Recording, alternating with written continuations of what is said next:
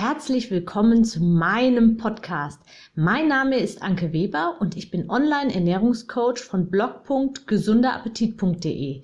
Ich möchte dir dabei helfen, dein belastendes Übergewicht loszuwerden, damit du dich endlich wieder richtig wohl in deinem Körper fühlst und dein Spiegelbild wieder liebst. Ich wünsche dir ganz viel Spaß beim Zuhören und jetzt geht's auch schon los. Bitte nicht hungern. Die meisten denken, wenn sie abnehmen möchten, dass das auf jeden Fall nicht ohne zu hungern möglich ist. Das ist aber genau der falsche Ansatz leider. Weil wenn du von vornherein davon überzeugt bist, dass du hungern musst, wird es dir zum einen schon mal gleich viel schwerer fallen, überhaupt zu starten. Weil hungern bedeutet ja Verzicht und Verzicht bedeutet natürlich auch irgendwo ja eine Qual, weil meistens verzichtet man natürlich auf die hochkalorischen Dinge und die ja, die klassischen Süßigkeiten oder sonstige, ich nenne es mal Sünden, die, auf die man vorher eben nicht so gerne verzichtet hat oder nicht verzichtet. Und deswegen an dieser Stelle ganz, ganz wichtig, wenn du abnehmen möchtest, musst du nicht hungern und du solltest auch gar nicht hungern weil sobald du hungerst, setzt du verschiedene Signale sowohl an deine Psyche als auch an deinen Körper. Es wird Magensäure gebildet und Magensäure wird dir natürlich ein Hungersignal schicken. Wenn der Magen leer ist und wenn das eigentlich gewohnt ist, dass er regelmäßig Nachschub bekommt, dann wirst du natürlich mehr Hunger empfinden. Dann werden deine Hormone, vor allem betrifft es auch das Hormon Leptin, das ist das Sättigungshormon, und das Hormon Grelin, das ist das Hungerhormon, werden kräftig durcheinander gewirbelt, weil nämlich dein Körper spürt, dass die Fettreserven schrumpfen. Das möchte er natürlich nicht und deswegen schickt er Hungerhormone. Wenn du jetzt zusätzlich noch wirklich massiven Hunger hast, also tatsächlich körperlichen Hunger empfindest, dann kommt natürlich auch ganz, ganz groß die psychische Komponente dazu.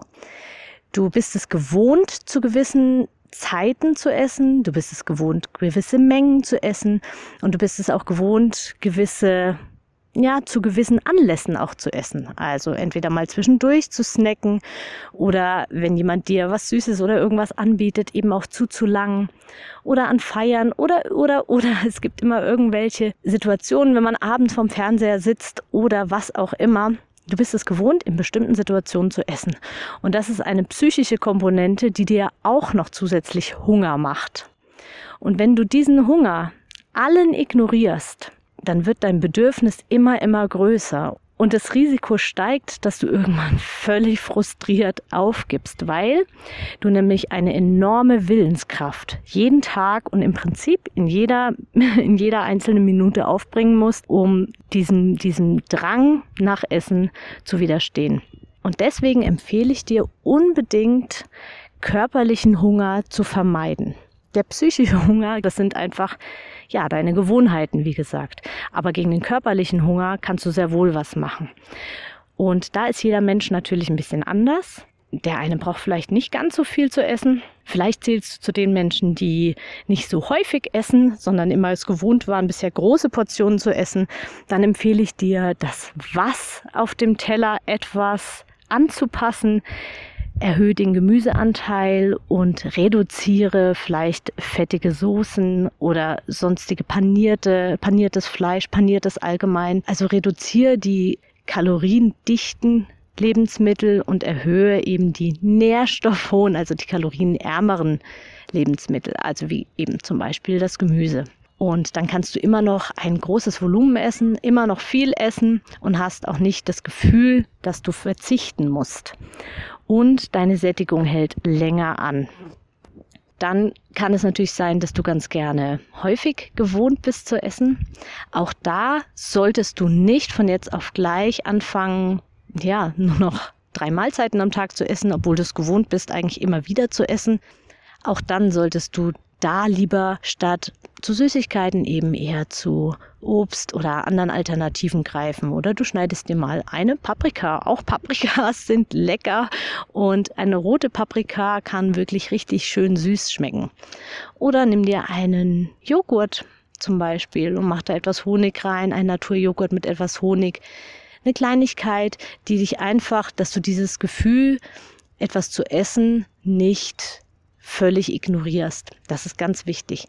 Sieh deine Abnahme langfristig, dass du langfristig abnimmst und dass du langfristig vor allem deine Ernährung umstellst und nicht, wie ich schon in, der, in vergangenen Podcast-Episoden gesagt habe, sieh deine Diät nicht wie einen Urlaub noch andersrum.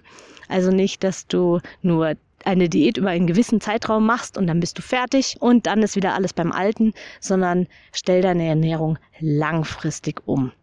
Und dann hast du auch viel, viel größere Chancen, dass du dauerhaft erfolgreich bist und dass du eines Tages dein Wohlfühlgewicht erreicht hast und Leichtigkeit halten kannst.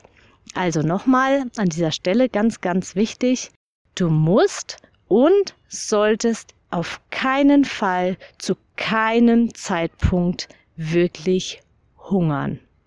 Geh also immer angenehm gesättigt ins Bett und quäl dich nicht. Ich wünsche dir alles, alles Gute. Deine Anke. Ich hoffe, dir hat mein Audio gefallen und du gibst auch anderen Frauen die Chance, daraus zu profitieren, indem du mich weiterempfiehlst und eine Bewertung hinterlässt. Vergiss nicht, diesen Podcast zu abonnieren. Du willst mich besser kennenlernen und mir persönlich deine Fragen stellen? Trete jetzt meiner Facebook-Gruppe für Frauen, die abnehmen möchten, bei. Alle Links findest du in der Beschreibung. Bis bald, deine Anke.